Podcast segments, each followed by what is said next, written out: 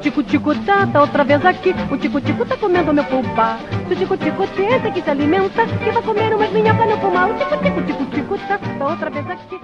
Esse é o nosso podcast Salta Caminhos. Eu sou Veríssimo Furtado. E eu sou Alisson Frank. Hoje o nosso podcast está sendo diferente porque nós não estamos juntos, né? Estamos em quarentena e, portanto, nós fizemos uma videoconferência para gravar esse podcast. É, vão, perceber né, diferença na, na, tonalidade de voz, minha ou, ou de Arlisson, é, devido a gente não estar junto, tá?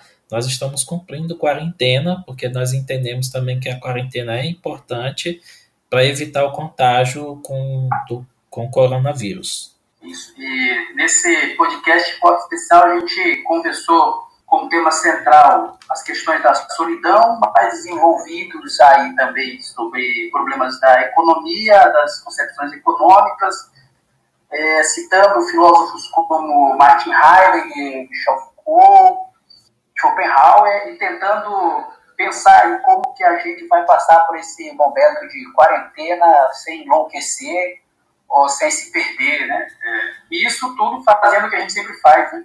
Nas encruzilhadas do pensamento, produzindo encontros entre os temas e tentando fazer um diálogo completamente aberto e livre de amarras de roteiro. Então, eu estava falando a respeito do, do, do, comentário que eu vi sobre a economia, né? Porque quando tu escuta esse discurso de Bolsonaro, mas ele está falando em nome do ultraliberalismo pelo qual ele foi eleito e o qual ele defende. Né? Não, tem, não tem nada fora do contexto do ultraliberalismo pregado. E nesse ultraliberalismo, as pessoas existem para servir à economia. Quando, no fundo, a economia devia existir, deveria existir para servir às pessoas. Mas o capitalismo funciona assim mesmo. Então as pessoas existem para servir à economia. Aí quando tu tu fala, por exemplo, de isolamento vertical, que é o discurso do presidente, tu tem aí um pensamento ultraliberalista.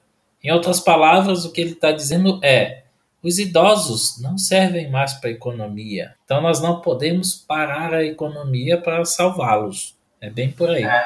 Mas em se tratando de solidão, há muitas pessoas que estão sozinhas ou com, com seus familiares e conectadas né, ao mundo por meio da internet. A videoconferência já existe há muito tempo, mas ela foi finalmente utilizada, né?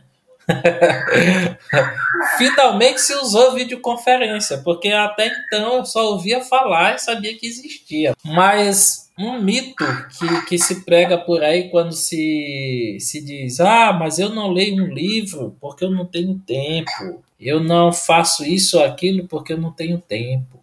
Rapaz, eu mesmo tenho tido tempo aqui em casa, mas eu não consegui ler um livro, eu não consegui assistir filme nem série, e eu não consegui fazer nada. Então não é quando a gente não faz qualquer coisa, não é por falta de tempo, eu acho que é por falta de interesse mesmo. E a solidão, ela pode ser transformada em solitude, né? Pode ser aproveitada para te fazer um monte de coisa legal enquanto a quarentena passa. Eu, eu pensei num monte de coisa quando estava falando. Né? A primeira coisa que eu pensei foi que a gente às vezes fala muito de economia, salvar a economia, de liberalismo e tal, mas a gente pouco para para pensar o que de fato é economia, porque ela parece uma coisa muito abstrata e ao mesmo, ao mesmo tempo ela é muito concreta. Porque se a gente for parar para conversar com uma pessoa sobre economia, muito provavelmente ela vai falar do capitalismo ela não pode imaginar outras formas de economia possíveis. Raramente você encontra pessoas que param para debater, para dialogar ou para propor projetos econômicos alternativos. Sempre que se fala de economia, a gente está amarrado aos conceitos do capitalismo, claro, porque é um conceito, é, é, é a forma econômica hegemônica predominante do nosso período, né? da, da nossa época. Então, quando a gente vai conversar assim, ah, porque é, as pessoas quase nem sabem o que é liberalismo, o que é o ultraliberalismo, o que é mesmo o, o, o neo, essa razão neoliberal, que, por exemplo, Michel Foucault, um filósofo francês, falava que a, o neoliberalismo é uma espécie de racionalidade que as pessoas empregam né, no nosso dia a dia. Nós somos neoliberais porque nós temos uma racionalidade que ela é puramente econômica. No caso, quando a gente vai estudar o estudo só faz sentido se ele for prático e utilitário no futuro. Vamos dizer assim, se ele for útil para alguma coisa. É, então, a, a, a, por exemplo, o exemplo, no, no exemplo do, do liberalismo, do neoliberalismo, a gente, quando vai falar do neoliberalismo, a gente tem que ter em mente que essa razão ela não é algo puramente metafísico ela é algo prático.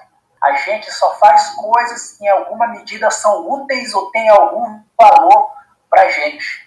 Então, eu só coloco meu filho para estudar, eu só coloco meu filho para fazer inglês mais cedo, porque eu estou vendo que aquilo vai ser útil para ele ao longo da vida, como melhorar o currículo dele, como se tornar alguém mais produtivo na sociedade. Tudo isso é o neoliberalismo operando a sua racionalidade, fazendo com que ele aconteça na nossa vida. Né? E você, é, é, a gente, de modo geral, é neoliberal, funciona com essa racionalidade à medida que a gente vai vivendo e querendo que querendo se adequar a essa lógica. E aí vem o problema, né? O problema é que essa lógica é a lógica que está arrebentando o mundo, que está acabando com o mundo. Se a gente não conseguir pensar caminhos alternativos, a gente provavelmente nós, nós seremos, seremos nós aqueles que destruirão o mundo justamente por pensar em ser prático, ser, ser útil para alguma coisa. Por exemplo, as pessoas hoje que, que sofrem na sua solidão sofrem justamente de não compreender a própria inutilidade do existir. Ou seja, eu estou só, não sei o que fazer comigo mesmo, não sei como me responsabilizar por aquilo que faço na minha solidão e, portanto, não sei como viver não sei o que fazer com o fato de ser um inútil, pelo menos durante uma. Não, eu sei. Então, o cara que ele não consegue se responsabilizar pela sua própria inutilidade. Então, são coisas assim que eu fico observando quando a gente vai pensar é, é, que existe uma certa irresponsabilidade nossa na hora de lidar consigo mesmo, quando a gente não consegue perceber que existem coisas que nós fazemos que não são úteis para nada elas são inúteis, mas nos fazem profundamente felizes. Como ouvir uma música, por exemplo. Né? Por, é, é um exemplo importante hoje. Qual, qual o sentido que a arte tem na nossa vida? Quantos filmes, quantas séries, quantos jogos, quanta música, quanto de arte nós estamos tentando absorver nesse, nesse tempo de isolamento para poder se manter mais lúcido, mais sóbrio. Por exemplo, exercício físico. Tem gente que está fazendo exercício físico agora e tal dizer, não é que as pessoas, é, necessariamente, pelo menos eu imagino, que elas não tenham tempo para si, como a gente estava falando, né?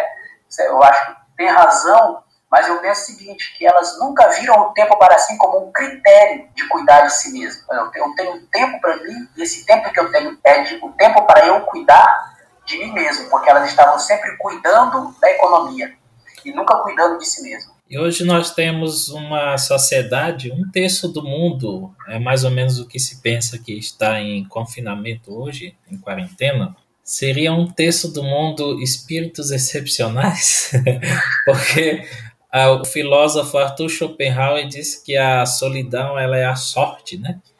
de todos os espíritos excepcionais. Pensando nisso também, pensando no, no, que tu te referiu à, à arte, Adorno, salvo engano, dizem que ele disse, né? Se haveria arte após Auschwitz. Auschwitz, que é um maior, foi né, o maior campo de concentração nazista na Polônia e que matou-se muita gente por lá, né? Então, diante de todos aqueles exageros, diante de toda aquela barbaridade, se perguntava qual, é, qual seria o lugar da arte, né, pós Auschwitz.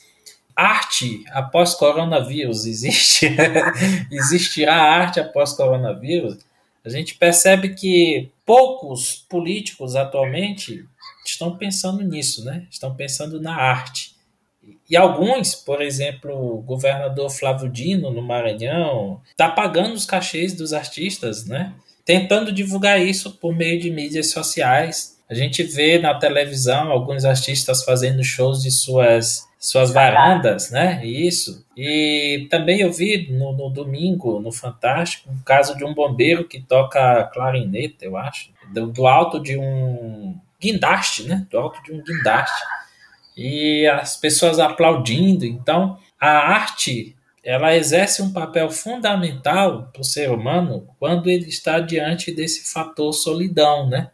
Quando ele está diante dessa, dessa situação existencial, né? Que é a solidão. E é preciso fazer bom uso da solidão. É, é preciso, é uma oportunidade que tu tem de conhecer a ti mesmo, né? De lidar contigo mesmo. Tu tinha me dito mais cedo que, é, que tu gosta de quando tu fala, ou tu gosta do que tu fala. E eu tinha dito, mas é bom porque tu convive contigo desde sempre, né? Então as pessoas elas precisam parar e se enxergar melhor, perceber as rugas que estão nascendo nela. Ela precisa perceber se ela está engordando, se ela está emagrecendo, se, se o cabelo dela preto fica melhor do que o cabelo dela louro. Enfim, as pessoas elas precisam ter tempo para si mesmas. E parece que não, mas as pessoas elas não prestam atenção no seu próprio envelhecimento, na, na sua própria maneira de, de, de, lidar com as situações do dia a dia, porque a vida ela é tão corrida, a vida ela é tão agitada que ela não te permite perceber essas coisas. E eu acredito que essa quarentena é um momento das pessoas pensarem nisso, darem atenção para si mesmas. A gente precisa disso. Em certa medida, isso faz bem. Não só faz bem, como é necessário. Me parece, e falando aqui de uma forma bem quase que metafórica e anedótica, que a natureza está dando um tapa na gente para ela dizer o seguinte, ó, presta atenção no que vocês estão fazendo, ver se está certo isso. Ó, imagina que é uma doença que só pega seres humanos, praticamente, né? e só nos afeta seres humanos de forma bastante agressiva, e que nos obrigou a parar, e justamente contra a lógica econômica na qual nós estamos inseridos, uma lógica econômica e política. Né? Nos obrigou a nos exilar, a nos, a nos trancar né, em nossa casa. Eu acho muito curioso que as pessoas falam assim, olha, mas agora dá para ver as estrelas, não sei o quê. Parece que é o próprio movimento da crosta terrestre está diferente. Assim. Então, mas isso aí é a natureza dizendo assim, cara, para para prestar atenção na vida que vocês estão levando, vê se vale a pena fazer o que vocês estão fazendo, porque o que a gente tem feito com essa aceleração toda da vida e com essa falta de atenção de nós mesmos, é legitimado essa lógica de exploração do mundo, de destruição do mundo. Tem que ficar bastante claro, sim, que a gente tem que se sentir responsável por nós mesmos. E na medida que a gente se sente responsável por nós mesmos, nós temos que ser responsáveis por aqueles que estão se relacionando com a gente. E a gente tem que ser responsável por aquilo que a gente faz de nós mesmos e faz com os outros. Porque eu fico pensando, na gente dizer que não sabe o que fazer com a gente, imagina como é terrível o cara que não sabe o que fazer consigo mesmo. Como ele deve ser um pentelho, filha da puta que incomoda os outros. E ao mesmo tempo, fico pensando em como tem gente que acha, por viver, sei lá, por, por ser adulto, por ser autônomo, ninguém pode dizer nada para ele, porque ele acha que ele sabe o que fazer consigo mesmo, mas ao mesmo tempo todo mundo percebe que não sabe. Por exemplo, nas escolas, quando professores falam assim, ah, você deve se comportar, você deve fazer, cumprir o seu dever, você deve agir de determinada forma, de determinada forma não. Vai pensar, pra, por que isso? Porque essa pessoa vai viver em sociedade, vai viver em grupo. E se ela vai viver em grupo, ela tem que ter consciência de que vivendo em grupo ela não pode fazer tudo o que ela quer. Ou seja, ela tem que saber o que fazer consigo mesma. Porque não é dando vazão a todos os seus desejos, você está sabendo lidar com aquilo que você é. E ao mesmo tempo, essa pessoa ela tem que aprender a ouvir o que os outros estão dizendo para ela. Porque se eu digo, por exemplo, para um, uma mãe ou para um pai que ela tem, e eu acho, pelo menos eu acredito que as pessoas têm o direito de fazer isso, de chegar para um pai, para uma mãe e dizer: olha, você tem que educar direito seu filho, você tem que ensinar o seu filho a se comportar direito, você tem o dever moral, social de fazer isso. Aí, não sei se tu já viu, mas tem, ah, não, mas eu sei o que eu faço com meu filho, eu sei o que eu faço com as minhas crianças, eu sei o que eu faço porque e, e se eu quiser que meu filho seja mal educado, ele pode, ele vai ser mal educado.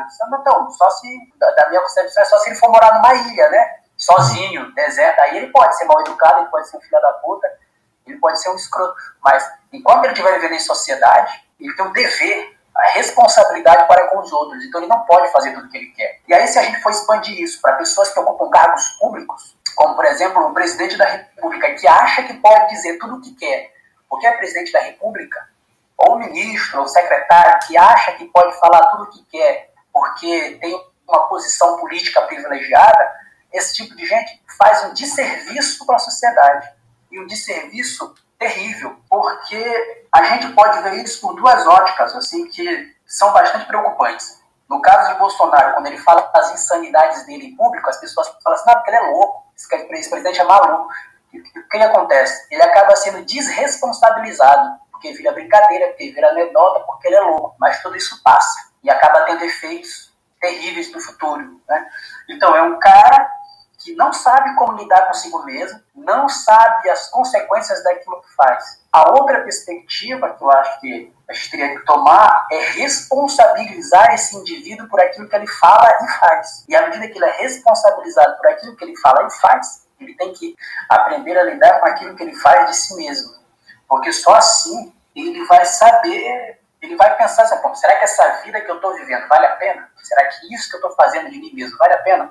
Porque se você sabe o que fazer de si, longe dos outros, isolado, sozinho, não vai ser difícil comportar na frente dos outros. Não vai ser difícil saber como agir diante dos outros. Então, a gente pega esses indivíduos é, translocados, que são grandes palhaços da, da humanidade, bufões desesperados dessa, desse, dessa loucura toda, e a gente tem que parar para pensar o seguinte: é esse cara, é esse tipo de indivíduo que eu vou deixar administrando a vida pública, né? Esse cara não sabe nem o que fazer consigo. Tem colegas meus que falam assim: esse aí nem para ser síndico, esse aí não devia ganhar nem como nem eleição de, de, de síndico, de condomínio, de jeito nenhum, nem ferrando. Mas assim, é o tipo de gente que é presidente da república, é o tipo de gente que é secretário. E não, isso não é uma exceção. Isso não é por acaso. Isso não é à toa. Isso acontece, isso tem ciclos, ciclos históricos que trazem esses personagens e fazem deles grandes atores políticos, mas que nunca o excluem do processo político como um todo. Eles estão sempre lá, como carrapatos agarrados, sugando o sangue da sua vítima, sem matá-la, mas sempre sugando o seu sangue, sempre lá. E assim, boa parte desses personagens, eles estão preocupados de fato com a economia. Eles não estão preocupados com as pessoas, eles estão preocupados em manter a lógica destrutiva na qual nós estamos inseridos, porque são incapazes de perceber a grandiosidade do mundo e a grandiosidade da vida. Eles estão apenas pensando no pequeno, numa, é, no, no, conforto, de uma mediocridade, esse negócio de que o cara não percebe que a vida passa, que as pessoas morrem, que a vida ela é oscilante mesmo, que nós não sabemos na maioria das vezes o que fazer com ela, e busca conforto em dinheiro, prazeres, é, é, esse tipo de coisa que a gente se seduz facilmente, porque os, é muito mais fácil para o desejo vencer a razão né, do que a, a razão se sobrepor ao desejo. As pessoas também elas precisam entender uma coisa a vida é agora. É claro que a gente deve se preocupar como será daqui a três meses. É claro que a gente deve se preocupar como é que vai ser no ano que vem. É, todas essas coisas, elas são importantes. Se preocupar como vai ser a economia é importante, é fundamental. No entanto, as pessoas elas têm que entender que a vida ela se consome minuto a minuto cada instante que passa é menos vida que eu tenho para viver. Então, ou eu procuro viver minha vida agora, ou eu vou ser só apenas um, um passageiro que não vou protagonizar minha própria história. Eu queria aproveitar para mencionar, por exemplo, o filósofo alemão Martin Heidegger, que foi o cara que eu estudei durante a minha monografia de graduação, foi dele que eu falei. Martin Heidegger é um filósofo dos maiores do século XX, se não maior. A principal obra que ele escreveu foi Ser e Tempo. E nessa obra Ser e Tempo ele fala um pouquinho da solidão. E ele fala da solidão como a condição original do ser humano. Então, se a solidão é minha condição original, eu estou só o tempo todo, né? Eu estou só o tempo todo e cada um de nós é isso, é um, um ser sozinho no mundo. Só que esse ser sozinho no mundo, quando ele nasce, quando ele está aí na sociedade, quando ele está aí vivendo sua vida, ele está, de certo modo, lançado à sua própria sorte. Então ele tem duas escolhas para ele fazer. Ou ele aceita a solidão como condição de liberdade e se assume, né, e se, se torna um ser autêntico, ou ele vai viver na impessoalidade.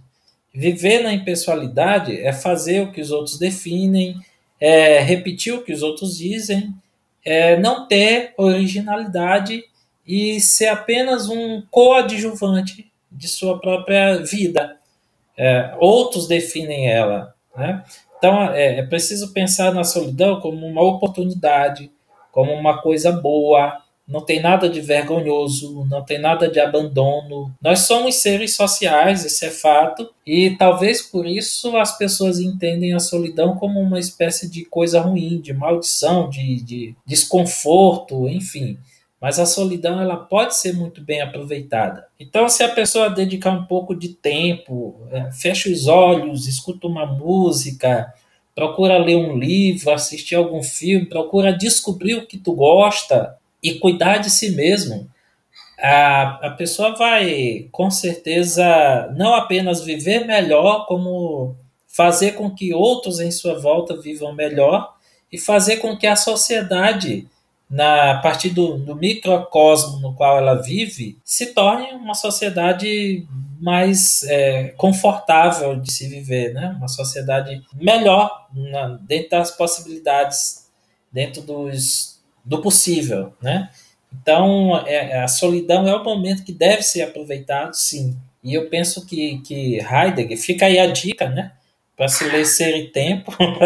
é um livro para quem está em quarentena, que tem bastante tempo, né? É um livro que tem bastante páginas para ser lido e que precisa aí de uma certa concentração, aqui apenas para brincar. Mas fica aí a dica, né? Pelo menos o trecho que fala aí da solidão e de como tu pode aproveitar essa solidão para descobrir tua originalidade é muito bom. Eu recomendo, como leitor de Heidegger, das antigas, né? 40 dias dá para ler duas páginas. Mas se tu consegue ler duas páginas, tu tirou um bom proveito disso, né? Sim, sim, claro. O, tem um outro escritor também, um escritor bom também para quarentena, né, chamado Kafka. O Kafka tem uma frase que ele diz: entre você e o mundo, prefira o mundo. Não escolha você mesmo, né? escolha o mundo. Isso para dizer que a gente, nesse momento que a gente está pensando sobre nós mesmos, a gente tem que pensar o seguinte: quem vai durar mais? Quem é mais importante? O que é mais significante? É o mundo ou sou eu e os meus desejos, a minha pequenez, o meu egoísmo? É, o que, que é mais importante? O que vai ficar para os outros? O que vai ficar para a posteridade? O que vai ficar enquanto contribuição para o futuro? Só que é uma outra coisa também que me preocupa muito quando eu penso essas coisas, é o seguinte, que a gente fala, por exemplo, de que, a gente, temos que tirar proveito dessa solidão, mas quem consegue tirar proveito dessa solidão somos nós, que minimamente conseguimos ficar em casa, no isolamento sossegado, tendo o que comer, tendo o que beber, é, sem se preocupar tanto com o modo como a vida está mudando o seu curso radicalmente. Porque eu estava lendo uma notícia hoje, se eu não me engano, mais de 90% das mulheres, mães de família, de comunidades pequenas, não vão ter condições de se manter.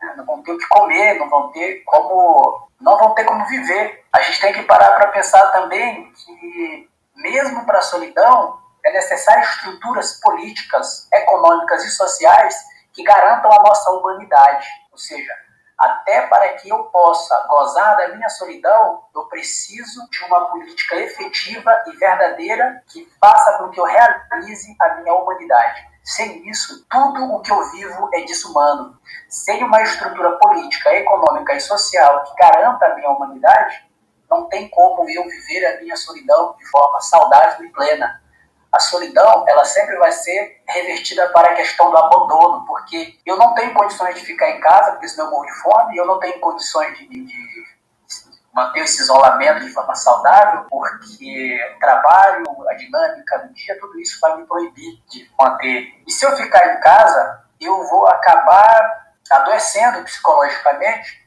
porque eu nunca parei, nunca me foi pedido para parar, nunca me foi pedido para prestar atenção em mim, para prestar atenção no meu corpo, para prestar atenção no meu pensamento. Isso vai até me machucar, isso vai me ferir. Então, se você não tiver uma estrutura econômica, política e social que garanta a humanidade das pessoas, elas jamais vão viver nenhuma expressão humana como expressões, como frutos de humanidade, mas como frutos altamente destrutivos da sua própria condição enquanto pessoa. É, se você imaginar, por exemplo, que o cara já se sente abandonado pelo Estado, abandonado, sei lá, pelos pais, abandonado pelos amigos, né? e agora ele vai ter que ficar só, imagina o peso que vai ser para essa pessoa suportar essa solidão. É, imagina no meio da pobreza, da violência extrema, do, e agora o cara vai ter que ficar só. Ele nunca teve que, nunca teve que esmerilar e lapidar aquilo que produzia o pensamento dele. Mas agora ele vai ter que prestar atenção nisso, e isso pode ser altamente perigoso, porque ele vai se sentir não no momento de solidão, mas no momento de abandono, porque ao mesmo tempo, de fato, ele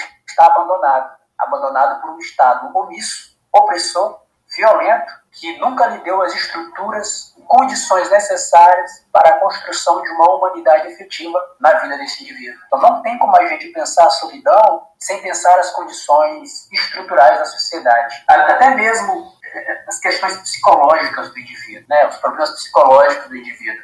Porque todos nós, de alguma forma, temos pequenos traumas que aparecem, vão surgindo, vão... Mas imagina uma pessoa que foi abandonada pelos pais, pelo pai, criado só pela avó, Imagina, aí esses caras ficam fazendo discurso, não, mas pode morrer 70 velhinhos, pode morrer não sei quantos velhinhos, pode morrer esse cara, pô, mas o que esse cara tá falando? Eu só tenho minha avó. Ah, pode morrer, sei lá, mil pessoas, duas mil pessoas, não tem problema. Esse sistema ele pensa a gente como números e não como pessoas, né? Então, enquanto números, tu pode ser apenas mais um, pode ser apenas contado, conferido. Tu não é um, uma pessoa, um indivíduo, né? E aí a gente percebe, a partir dessa tua fala, que eu considero muito importante, que tudo esbarra na política. Tem gente que abre a boca para dizer, ai, eu não gosto de política, eu não suporto a política, mas a política, ela atinge todas as esferas, tanto da vida do indivíduo quanto da sociedade. Tá, até mesmo para te descobrir a ti mesmo, para te estar em solidão, Tu precisa ter meios para isso e meios que vão é, esbarrar lá na política. Meios que têm, é, de, de certo modo, a ver com quem foi eleito, quem está no poder, que tipo de política pública se pensou e como o Estado ampara o indivíduo nesses momentos. Né? Então, é política, não tem como fugir dela não tem como desprezá-la e não tem como dizer eu não gosto de política. Só um analfabeto político. Não, tu pode até não gostar, mas tu não pode não te interessar por ela. Precisa te interessar por ela. Então é isso. O tico-tico tá, tá outra vez aqui. O tico-tico tá comendo meu pulpa. O tico-tico que se alimenta, que vai comer umas minhocas no pulmão. O tico-tico, tico-tico tá, tá outra vez aqui.